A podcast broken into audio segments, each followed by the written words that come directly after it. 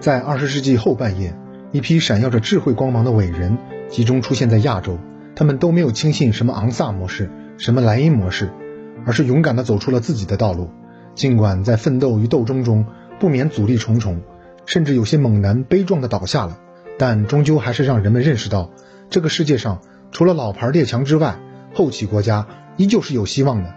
新加坡作为这其中最为出色的弄潮儿，利用自己惯性小的特点。巧妙地游走于大国之间，就像年轻时的李光耀一样，精明能干，锋芒毕露。很快，新加坡便一跃成为热带地区唯一的发达国家。也正因为如此，李光耀的个人风格也如烙铁一样，在这个迷你城邦里留下了无法抹去的烙印。然而，即使是伟人，也有自己的人格缺陷；即使是发达国家，也有自己的发展短板。当年，李光耀为新加坡服下的猛药，虽然帮助新加坡取得了巨大的经济发展成就。但副作用也一样会随着药力作用于新加坡的各个角落，凡事都是有代价的。也许经过时间的淬炼后，晚年的李光耀似乎已经洞察到了这些，但他却没有时间来改变这一切了。这期内容开始前，先给大家做个提醒吧，因为新加坡这个国家在我们这边的形象过于优秀，而我这期内容可能会破坏大家心里对新加坡的定位。不过我这只是一家之言，希望提供另外一个维度的新加坡给大家参考。并不是要否定谁，如果你不赞成也没有关系，红汤清汤都是口味，自己选自己喜欢吃的就可以了，不喜欢吃的丢掉就是了。上一期我们讲了新加坡建国后取得了巨大的经济发展成就，三十年间人均 GDP 翻了四十多倍。一方面得益于国小包袱轻，没有条件相对较差的地区，不用考虑什么均衡什么先后；另一方面也不得不说，李光耀政府推行的极具实用性的经济发展策略的确非常有效。一时间，新加坡成了发展典范，众多国家与地区前来取经。但高速发展的背后，一样伴随着各种各样的问题。首先，一开始新加坡的成长动力主要是来自于外资的涌入，这得益于新加坡政治环境和社会环境的极高稳定性。然而，这是有代价的。新加坡建国之初，整个东南亚地区并不太平，加之新加坡又是一个多民族且流民云集的岛国，因此五六十年代的新加坡社会秩序可想而知。然而，李光耀本人却是那种极其尊重秩序的精英，所以在他的世界里，混乱是绝对不被允许的。为了重整新加坡的社会秩序，律师出身的李光耀信奉严刑峻法才是支撑社会稳定的最有力框架。于是制定了一系列的法律法规，用来约束民众。其中最臭名昭著的就是内部安全法。这部法律的前身是殖民地时期用于防止颠覆殖民地政府的紧急状态条例。可以这样讲，这部法律本来是一部国家安全法。但李光耀政府却将这个对付敌对势力的法律当作公共管理法来使用。例如，这部法律赋予政府一项特殊的权利——预防性拘役。政府可以不经审判就直接逮捕可能对国家内部安全构成威胁的可疑分子。换句话说，不管有没有证据，只要李光耀政府怀疑你有问题，就能直接逮捕你。什么起诉、审判等等这些常规法律程序都可以没有。你以为这就完了吗？如果你被拘捕，李光耀政府觉得还没有搜集到足够的证据进行审判，那么他们就可以一直拘禁你，没有期限。例如，新加坡职业中医师庄明湖，一九七零年因参与了工会活动被逮捕，逮捕后也不审讯也不起诉，就一直羁押，直到十三年后才被释放。释放后也没有任何解释，因为这完全符合内部安全法的规定。可见当时新加坡居民头上的这个紧箍咒是有多紧。然而，只是这样就完了吗？当然没有。除了严苛并且细致入微的法律法规外，新加坡的刑罚也堪称严酷。最惊悚的莫过于殖民地时期遗留的鞭刑了。可能大家觉得不就是抽几鞭子吗？忍忍就过去了，都是皮外伤，有什么好怕的？然而鞭刑真的是一种残忍的肉刑，本质上与义、乐、弓等等这些野蛮的刑罚没有区别。对于犯人来说，这种刑罚的震慑力极强。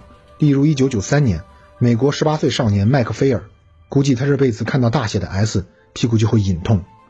这位美国自由人在新加坡戳破他人汽车轮胎，并在公共场所涂鸦，被判八个月监禁，罚款三千五百新元和鞭刑十二下。后经时任美国总统求情，鞭刑改为四下。据麦克菲尔叙述，新加坡监狱每周执行一次鞭刑，被执行者在鞭刑室外排队等候，等候的时候极度煎熬，听着鞭刑室里杀猪一样的惨叫，很多等候者都吓得两腿发抖。执行鞭刑的狱警。有额外补助，因此并不是随便选个人来执行的。相反，他们都进行过严格训练，个个都是体格健壮、肌肉发达。鞭刑规定每边必须竭尽全力，于是执行者会使用各自的方法，有的会大幅转体蓄力，有的会助跑两到三步，有的会高高跃起。反正别指望执行者会手下留情，鞭子抽过，一般一边见血，三边皮肉横飞。如果一次未能打完，屁股已经被全部打烂，无法再打，还要等伤口长好后继续进行。而伤口恢复的过程也非常痛苦，不能躺下睡觉，平躺、侧躺都不行，只能趴着。关键是不能坐，不能蹲。知道这意味着什么吗？正常人能憋几天？所以伤口免不了会崩开。另外，鞭刑会留下终身疤痕。一旦被人看到，大家都会知道你是个罪犯了，可以说是肉体精神双摧残了。看到这里，我猜弹幕肯定有支持这个刑罚的，因为被打的都是罪犯，活该。说实话，我作为一个遵纪守法的个人，个人啊，我是支持的。对犯罪分子的凶残，就是对我们这样普通公民的仁慈。然而，如果从一个国家着眼，以鞭刑为代表的这种严刑峻法，的确可以震慑犯罪，但同时也会震慑社会和人心。因为大家都不是圣人，我可以一辈子不涂鸦，但我能一辈子不抽烟吗？我可以一辈子不抽烟，但我能一辈子不嚼口香糖吗？我可以一辈子不嚼口香糖，但我能一辈子不吃包子吗？等等等等，这些行为如果没有把握好场合，都违法，都要重罚。你我心里清楚，大家都是凡人，我可以一辈子不犯错，但不代表不会被这种氛围影响。细碎的峻法严刑相互配合，织就的行为规范大网，使得大家不得不循规蹈矩。社会秩序也在短时间内急速稳定下来了，但这样的稳定并不是来自于国民素质的提高，而是在各种限制下人们对大网的规避，这就一定会造成社会气氛压抑，公民创造性思维下降，精神枯燥乏味。举个例子，如今新加坡的国家实力，尤其是经济实力已经非常强了，但其文化领域依旧乏善可陈，根本配不上它的经济地位，说是文化沙漠一点都不为过。即使在吴作栋时期，专门成立了国家艺术理事会，想要做出改变，但现在看依旧没有什么卵用。而同一时期的香港，可以这样讲，整个东亚、东南亚的文化市场都被香港打穿了。所以，经济水平相似的两个城市，文化领域的差距这么大，肯定有其社会性的原因的。这段可能有些生涩，大家看起来会觉得 UP 瞎扯了点什么，驴唇不对马嘴。但真的，如果你曾经思考过罪与罚的问题，再来看看新加坡社会。就会豁然开朗的，只能说新加坡足够小，人足够少吧。如果不是这样，别说十四亿了，即使有韩国那样的人口规模，在这种严刑峻法下，估计也数足叫韩国举了。另外，我再强调一遍，作为一个除了熬夜以外，并没有什么不良嗜好，开车不小心压了实线都要反思半天的个人，个人啊，我是支持严刑峻法的。但我也承认，如果全社会都跟我一样，那这个社会就完了。话说回来。其实我这样的人，在李光耀时期的新加坡也是难逃法网。就这个视频，至少也得值五鞭吧。嗯，还好，鞭刑并不适用于我这种行为。说回新加坡的发展，神鞭县长李光耀为新加坡服下的猛药不止一副。还记不记得上期我们有讲过，新加坡为了吸引外资，一度完全放弃了关税和外汇管制。这招对新加坡来说的确实用，外国资本纷至沓来。海量的工厂为新加坡提供了充足的工作岗位，新加坡居民纷纷当上了打工仔，即使做了高管，依然是打工仔。而新加坡自己的制造业企业瞬间被摧毁殆尽。这么强劲的经济体，居然没有什么世界知名品牌，就是最好的佐证。此时弹幕里肯定又要飘过无数的火锅，这个等会儿我们再细说。以至于大家似乎都忽略了新加坡是个制造业强国，这意味着新加坡所处的地缘环境一旦有变，其实只是周边国家的动荡。厌恶风险的外资也会毫不犹豫地离开新加坡，所以直到今天，新加坡依然不得不如履薄冰，因为他们知道这漂亮的 GDP 数字，其中很大一部分都是属于跨国公司的。他们在这里时，新加坡可以用，但他们要走时，也会一并带走的。新加坡不停地在大国之间玩平衡，不光是要保证自己的安全，还要保证周边的稳定，这对一个小国来说简直太难了。李光耀运气比较好，一直有大国帮他来维持东南亚的秩序。但谁敢保证今后这个平衡不被打破？所以新加坡如今的繁荣实际上也是高风险的繁荣。另外说到未来，国家发展的历程并不是百米赛，而是马拉松。在寻求国家的长久之计时，经历了时光淬炼的晚年李光耀已经漂淡了急功近利，而愈显智慧。此时的他清楚，华人为主体的新加坡是无法完全被西方接纳的，终究还是要落脚于华人。然而华校已经成了新加坡高速发展的炮灰，早已被年轻时的李光耀消灭殆尽了。可能当时在李光耀看来，汉语有什么难的？八个月他就学会了。双语教育有什么难的？他自己至少熟练掌握五门语言。所以，即使他心里清楚汉语和汉文化对一个人价值观和意志品质的塑造十分重要，甚至亲自送三个子女去华校读书，但为了迎合西方市场，调节族群关系，还是主推英语，取缔华校。海外唯一的华文大学南洋大学也被李光耀给并掉了。可能在他看来，我们先搞实用的，反正传小好掉头，等中国强大了，我们再学普通话也不迟。一九七八年，当李光耀跟邓公接触后，就敏锐地意识到中国的时代来了。转头就在新加坡开始提倡讲国语，使用简体字。在他看来，不就是八个月的事吗？然而大家并不都是你李光耀啊！双语教育哪有那么简单？这都四十年过去了，新加坡华人日常多数依旧是坡式英语加方言。后来李光耀也非常后悔，亲口承认了自己当初讲英语和闽南话是做了错误的榜样。新加坡可能会错过一个时代。唉，实用主义贯穿于新加坡发展的始终。反观隔壁马来西亚，大马华人，我真的是要点个大大的赞。每每在外网被喷简体字声援祖国的，多数都是马来西亚华人。讲到这里，一万个感谢送给马来西亚的华教先驱们。林连玉先生的横挥铁腕劈龙甲，怒奋空拳搏虎头，真是他们一生的写照。如果没有他代表的在马华人与当局的持续斗争，马来西亚的华校也不可能坚持到今天。再说回新加坡的经济发展吧，这一方面得益于李光耀及行动党的坚决与高效，另一方面，新加坡人民也为此付出了巨大的努力与牺牲。例如，新加坡曾经的两大工会组织之一左翼新加坡工会总会，在李光耀反水的情况下遭到清剿。当初李光耀是靠左派力量的支持上台的，尤其是在1963年2月的冷藏行动中，损失巨大，加之左派内部并不团结。后来我们的国内形势也让新加坡左派变得迷茫，因此进步力量在李光耀的持续打击下逐渐销声匿迹，只留下右翼的全国职工总会，工人失去了一个强有力的斗争组织。因此，新加坡起步时。工人阶级是做出过巨大牺牲的，九九六零零七都算是轻松的。想想那时的新加坡工人，一方面要承受内部安全法这类变态法律的制约，另一方面又不得不接受资本的压迫。之所以没有出现全太一那样的同志，我只能说还是华人比较能吃苦耐劳吧。没有华人的牺牲，就没有如今的新加坡。后来，随着新加坡营商环境的提升，众多企业争相进入新加坡，新加坡也有了充足的谈判资本。于是劳资政三方协商机制开始起效，政府介入劳资双方关系构建，在工人被压迫与资本工厂被赶走的两个极端上，算是找到了一个平衡点，劳资关系整体上得到了一定的缓和。这个感觉熟悉吗？如果你还在上学，将来上班后遇到劳资纠纷就熟悉了。时至今日，新加坡人均 GDP 都已经几乎达到世界之巅了，然而为新加坡的崛起奉献一生的那代人过上好日子了吗？并没有。他们的牺牲依然在继续。新加坡的社保体系依旧欠缺，老年人的退休工资来自他们年轻时存入中央公积金的一部分存款。说白了，还是自己的钱，政府并不负担。什么发展红利，别想了。另外，公积金里的这部分积蓄是几十年前开始存入的，相当于用几十年前的工资来今天消费，那怎么可能体面？别说体面了，糊口都成问题。因此，大量老年新加坡居民。不得不继续打零工维持生计，什么钓鱼、书法、广场舞，别想了。退休生活就是政府重新帮你找个工作，刷盘子、洗厕所。在面对这个问题时，前总统吴作栋居然表示，如果老年人不做低端清洁工作，那让谁去做？好家伙，理直气壮啊！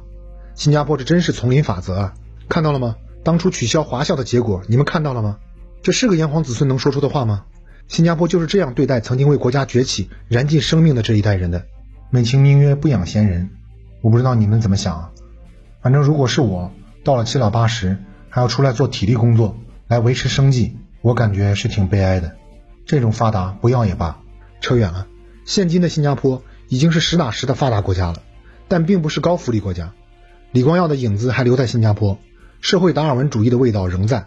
加之近年来大量外籍劳工进入新加坡，还有一部分成为了新加坡的永久居民，因此。新加坡的收入差距依旧巨大，基尼系数一度达到了零点四八左右，比我们这样的发展中大国还要夸张。新加坡可没有山区和老少边穷，就住在一个城市里就能有零点四八的基尼系数，这贫富差距也太赛博朋克了吧？可能也仅次于香港了。所以新加坡并不是一个公平的社会。当然，贫富差距大并不只是因为穷人进来了，还有富人也进来了。举个大家喜闻乐见的例子，海底捞创始人夫妇这对四川简阳夫妻，从个人财税方面考虑，已经加入新加坡国籍了。但你非要说从中国生，从中国长，在香港上市，依靠中国生存的海底捞，只因为创始人移民了，就成了新加坡企业了，我也没什么话可说了，就当它是新加坡的国际大牌吧。至于大量涌入新加坡的富人，说到底还是馋新加坡偏向富人的政策呗。富人本人去了，企业却没有去，那这平均六万美元的 GDP 又有多少是底层民众的呢？加之新加坡一再降低资产增值税，同时增加消费税，物价很高，这其实又是将富人的社会责任转嫁给大众的行为。所以新加坡不光是精英治国，还是精英的国。所以新加坡的确有很多发展经验，但我觉得不能只重视经验，还要看到教训。李光耀这三十年教训也是不少的，但似乎大家都有意忽略掉了。新加坡在我们的心目中的地位似乎有些太高了，李光耀也被我们先知化了。希望大家一定要擦亮眼睛，看到正面的同时也能看到负面。也希望大家能明白，新加坡模式并不是万能钥匙，苏州工业园区就是最好的证明。新加坡人经营不好，我们接手后立刻扭亏为盈，在小范围内我们一样可以实现高人均 GDP。最后，应核心老粉的要求，单独把新加坡军力和兵役制度拿出来讲一讲。本来军事就是政治经济的衍生。不用单列的，但大家既然想看，我们就简单的浏览一遍。